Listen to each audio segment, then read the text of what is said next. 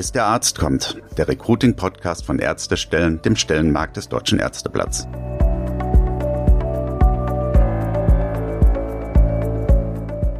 Willkommen zur zweiten Folge von Bis der Arzt kommt, dem Recruiting-Podcast von Ärztestellen. Ich bin Stefanie Hanke, Online-Redakteurin beim Deutschen Ärzteverlag und da ganz konkret zuständig für den Magazinbereich Arzt und Karriere auf ärztestellen.de. Mit diesem Podcast wollen wir allen, die Ärztinnen und Ärzte einstellen möchten, beim Recruiting helfen. Also Kliniken, Praxen, aber beispielsweise auch Agenturen, die für Kunden das Recruiting übernehmen. In der letzten Folge ging es um unsere Studie Ärzte im Fokus, für die wir im Frühjahr 2021 mehr als 4000 Ärztinnen und Ärzte befragt haben. Und dieser Studie widmen wir uns auch heute nochmal. Dieses Mal geht es um die Frage, was Ärztinnen und Ärzten im Job wirklich wichtig ist. Welche Rolle spielt beispielsweise das Gehalt? Wie wichtig ist eine gute Work-Life-Balance? Und was ist noch vor diesen beiden Punkten für die meisten am aller, aller wichtigsten? Diese Frage werden wir heute in unserem Podcast beantworten. Und natürlich geben unsere Recruiting-Experten auch heute wieder ganz konkrete Tipps, wie sie die Erkenntnisse dieser Studie für ihre Klinik oder ihre Praxis nutzen können. Bei mir sind heute Katja Kraut und Markus Lang.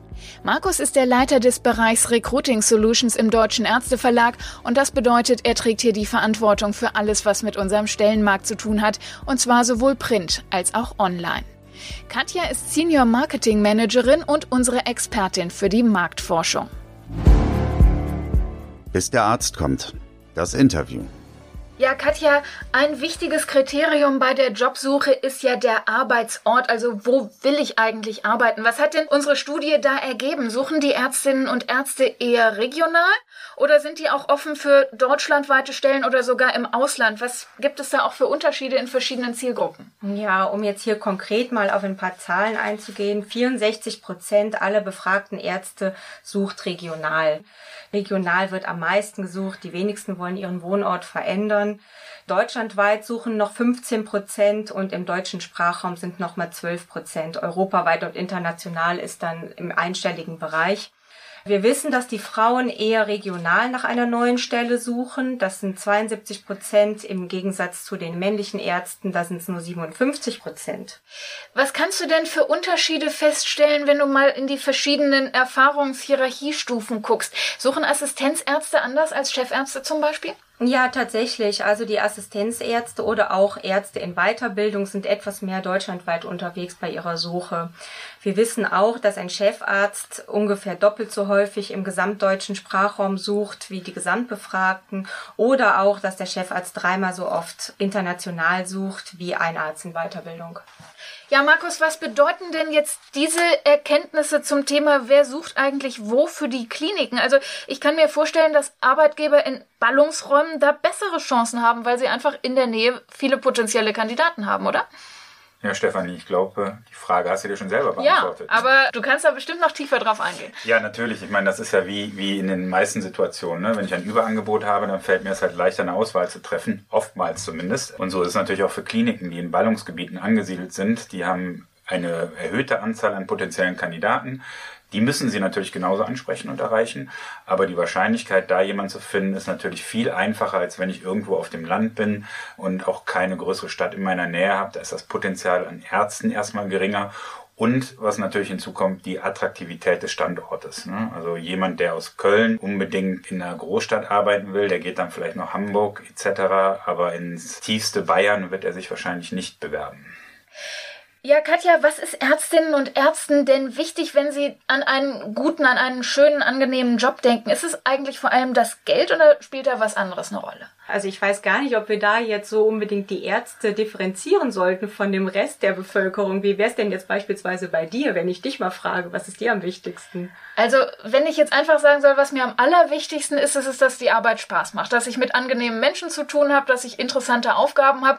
Und ja, Geld ist auch nicht ganz unwichtig, natürlich, aber es wäre jetzt nicht an Platz eins. Ja, und genauso ist es im Prinzip auch bei den Ärzten, die teilgenommen haben an der Befragung. Rang eins ist eindeutig das gute Arbeitsklima. Das sind 99 Prozent, die sagen, dass ihnen das sehr wichtig und wichtig ist. Die Arbeitsinhalte sind auch wichtig und an dritter Stelle kommt dann tatsächlich erst das Gehalt. Hast du da auch Unterschiede feststellen können, wenn du verschiedene Gruppen anguckst, also zum Beispiel Männer und Frauen oder auch wieder die verschiedenen Hierarchiestufen? Ja, wenn ich die Männer und Frauen vergleiche, bei den Ärztinnen und Ärzten ist auch als wichtigstes das gute Arbeitsklima und die Arbeitsinhalte. Das ist überall Platz eins und Platz zwei. Bei den Ärztinnen ist dann aber als drittwichtigstes die Arbeitszeit genannt, während es bei den Ärzten dann das Gehalt und die Zusatzleistungen sind. Das entspricht so ein bisschen dem Klischee, was wir in der Geschlechterverteilung haben. Also die Frauen eher tatsächlich Familienfreundlichkeit und die Männer legen mehr Wert wirklich auf das Materielle, auf das Geld, kann man so sagen? Ja, nicht unbedingt. Also den Frauen ist auch wesentlich wichtiger noch, dass sie gute Weiterbildungsmöglichkeiten haben, dass sie gute Sozialleistungen in ihrem Job haben, Während bei den Männern ja tatsächlich, wie eben schon gesagt, ist das Gehalt und die Zusatzleistungen sehr wichtig und die Vereinbarkeit mit der Familie ist dann wieder zu 92 Prozent den Frauen am wichtigsten.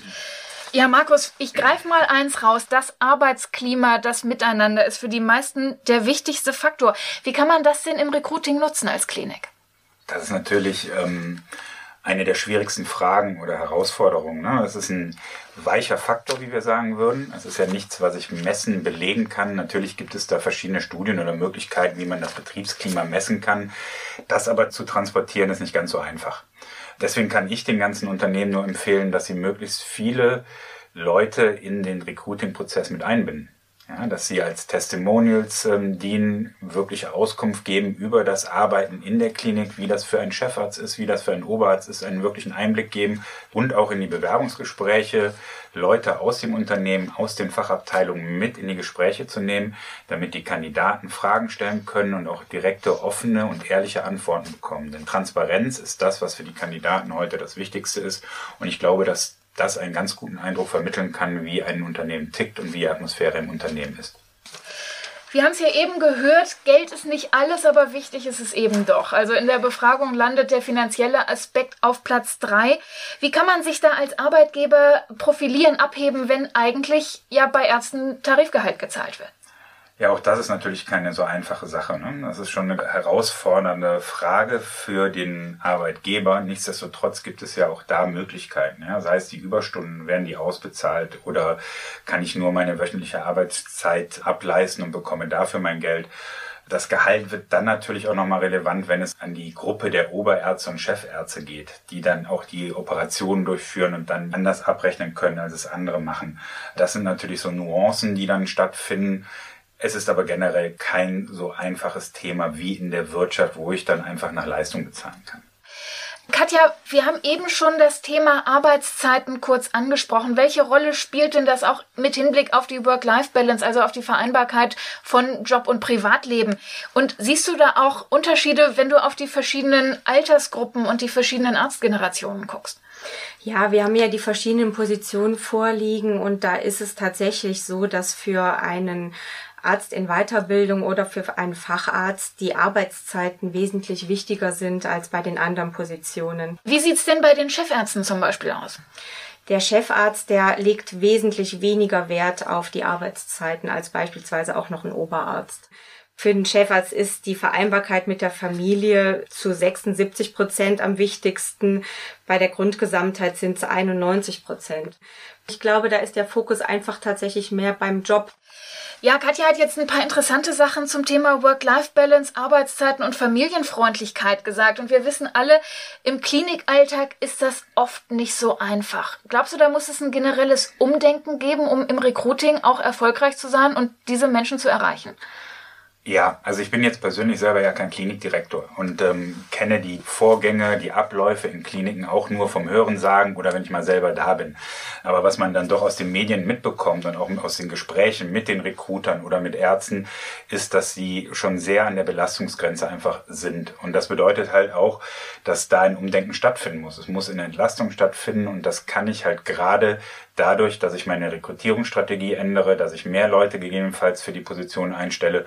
Und das betrifft ja nicht nur die Ärzte in Kliniken, sondern auch die Pflege. Pflegepersonal, was dort ist und oftmals, wie wir jetzt auch gerade in Zeiten der Corona-Pandemie mitbekommen haben, sehr stark an der Überlastungsgrenze kratzen und insofern ein ganz klares Ja von meiner Seite. Das ist jetzt ein Thema, aber ja nicht das einzige Thema, über das wir jetzt gesprochen haben, was schon ein bisschen über diesen Recruiting-Bereich hinausragt. Also auch wenn wir über Betriebsklima, Arbeitsatmosphäre sprechen, das betrifft ja jetzt nicht nur die Neuangestellten, sondern im Grunde das gesamte Klinikpersonal. Lässt sich denn Recruiting heutzutage überhaupt noch für sich genommen betrachten oder geht es eigentlich insgesamt in der Unternehmenskultur auf? Du hast es ja schon gerade gesagt. Ne? Es ist ein Teil davon und es funktioniert auch nicht ohne. Also Recruiting, Unternehmenskultur gehört einfach zusammen. Wir brauchen ja nur mal zu schauen, was macht denn die Unternehmenskultur aus? Die Mitarbeiter. Ja, und die Mitarbeiter werden eingestellt durch das Recruiting. Also hat das Recruiting doch einen wahnsinnig großen Einfluss darauf, wie die Unternehmenskultur im Unternehmen ist und sich auch entwickeln wird. Weil die neuen Mitarbeiter, die in das Unternehmen reinkommen, prägen die Unternehmenskultur des Unternehmens in Zukunft. Also insofern kann man das eine nicht ohne das andere betrachten. Und gleich, Stefanie, kommt ja noch Konstantin bei dir vorbei der dann nochmal detaillierter darauf eingehen wird, wie Kliniken diese Erkenntnisse nutzen können, um Kandidaten für ihr Unternehmen zu gewinnen.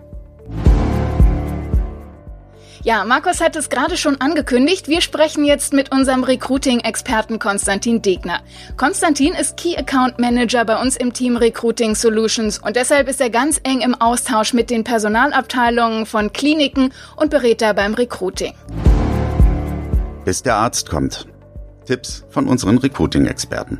Konstantin, wir haben gerade schon mit Katja und Markus darüber gesprochen, dass fast zwei Drittel der Ärztinnen und Ärzte regional im Umfeld ihrer Wohnung suchen.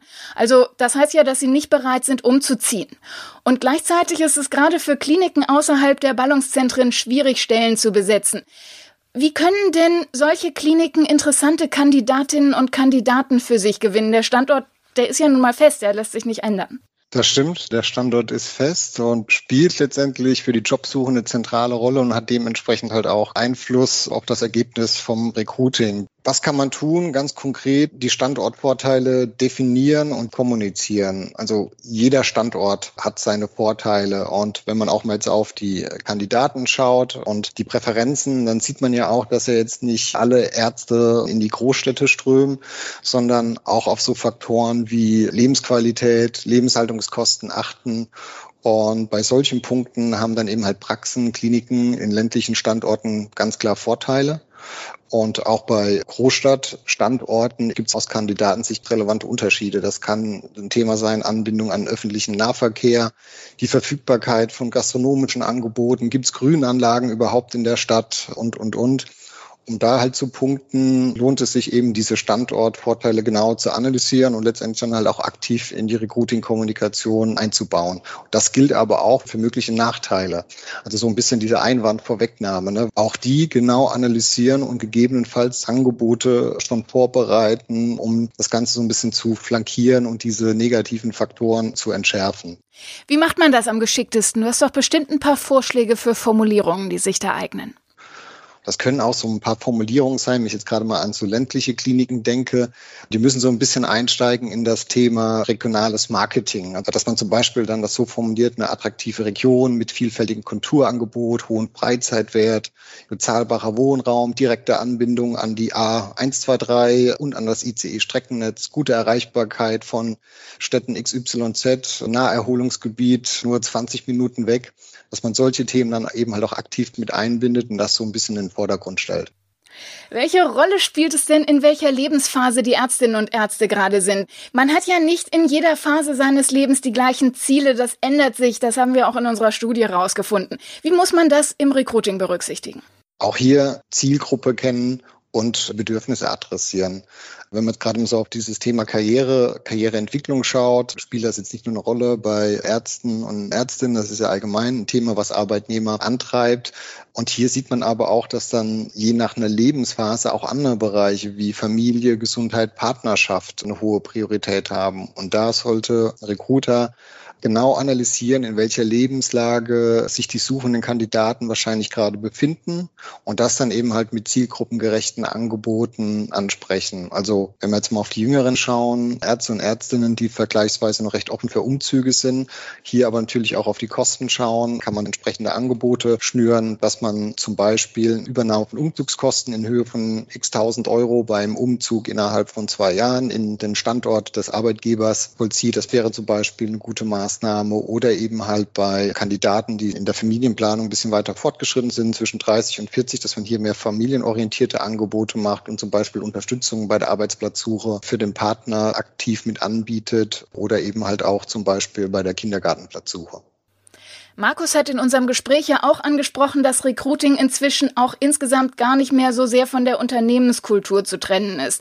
Was spielt das für eine Rolle? Also das Recruiting und die Unternehmenskultur unter einen Hut zu bringen und dann eben auch damit zu werben. Gerade bei Ärzten, Ärztinnen verbringe ich einen Großteil meiner Zeit mit den Kolleginnen und Kollegen auf der Arbeit und dann ist eben halt die Frage, was habe ich für ein Betriebsklima? Das sind wichtige Punkte. Dort empfiehlt es sich natürlich dann immer auch mit Testimonials zu arbeiten, äh, bestehende Mitarbeiter aus dem jeweiligen Team, wo Verstärkung gesucht wird, mit einzubinden in die Rekrutierung, konkrete Fragen zu stellen. Warum arbeitet ihr hier? Warum seid ihr gewechselt? Was zeichnet das Team aus? Die am besten vielleicht auch irgendwie zu Wort kommen lassen über Zitate, Videoeinbindungen, um konkret auf diese eine Stelle, auf dieses eine Team einzugehen und so Themen halt dann auch mit aufzunehmen, wie es eben das Betriebsklima in dem jeweiligen Team. Ja, das Betriebsklima spielt ja schon während des Bewerbungsprozesses ein Stück weit auch eine Rolle. Wie sollte man denn mit den potenziellen neuen Mitarbeiterinnen und Mitarbeitern umgehen, damit die sich von Anfang an gut aufgehoben fühlen? Es geht zum Beispiel schon los, biete ich irgendwie Kontaktmöglichkeiten? Ist es zum Beispiel der leitende Oberarzt, Chefarzt, ne, jemand aus dem Recruiting, vielleicht auch ein Mitarbeiter aus dem Team mit einer Telefonnummer, dass dort letztendlich Kontaktmöglichkeiten sind, jederzeit sich zu kontaktieren, dass man schnelle Möglichkeiten hat, sich zu bewerben, vielleicht auch einen Hinweis schon gibt, hier, wir brauchen jetzt kein Anschreiben von dir. Wenn du Interesse hast, melde dich einfach kurz bei uns und dann schauen wir im weiteren Verlauf, wie wir zusammenkommen und ob das passt.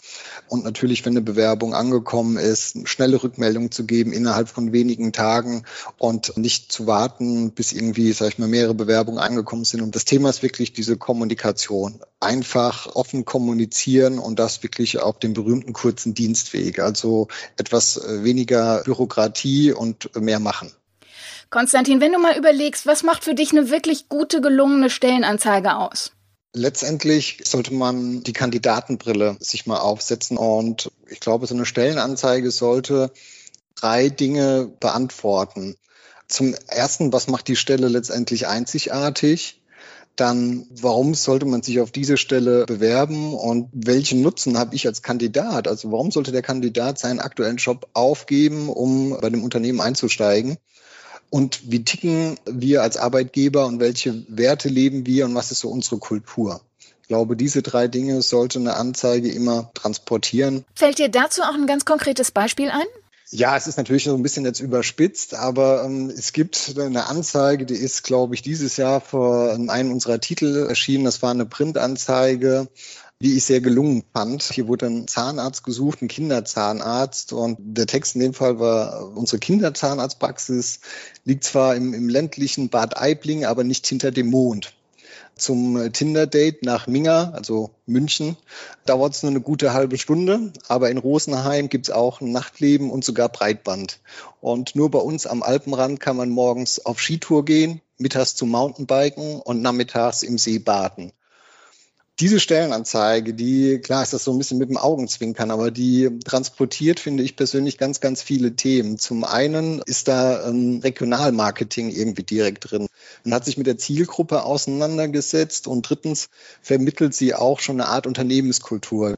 Da muss man auch noch jetzt wissen, visuell, das war eine Anzeige, die war ganz in rosa-lila gehalten. Der Titel war irgendwie mehr drauf als Zahnbelag die vermittelt schon ein Gefühl dafür, was für eine Unternehmenskultur da ist und dass man da, glaube ich, Spaß haben kann auch auf der Arbeit. deshalb ist das, wie gesagt, natürlich jetzt ein bisschen überspitzt, aber immer mit einfachen Möglichkeiten eine sehr, sehr gelungene Anzeige, wie ich finde. Ja, danke schön, Konstantin. Natürlich sind Recruiting-Situationen immer ganz individuell, deswegen können wir in so einem kurzen Podcast nicht auf alle Details von möglichen individuellen Situationen eingehen. Aber unsere Experten stehen auch jederzeit gerne für individuelle Beratungsgespräche zur Verfügung. Das war's für heute mit unserem Podcast Bis der Arzt kommt. Wir hoffen, Sie haben einige hilfreiche Tipps und Infos bekommen. Falls Sie Fragen oder Anregungen haben oder mit unseren Experten über individuelle Recruiting-Konzepte sprechen möchten, dann freuen wir uns auf eine Nachricht von Ihnen. Schreiben Sie uns einfach eine Mail an podcast.ärztestellen.de. Ich sag's nochmal, podcast.ärztestellen.de. So geht es weiter. Ja, und beim nächsten Mal widmen wir uns dann einem ganz spannenden Thema, was ich denke vielen Klinikrekrutern sehr zu denken gibt, die unbesetzte Stelle. Was passiert eigentlich, wenn eine Stelle für längere Zeit nicht besetzt werden kann? Was kostet das jeden Monat und welchen Einfluss hat das ganz allgemein auf die Abläufe im Krankenhaus? Und natürlich auch, was bedeutet das konkret für das Recruiting? Darüber sprechen wir in der nächsten Folge von Bis der Arzt kommt, dem Recruiting-Podcast von Ärztestellen.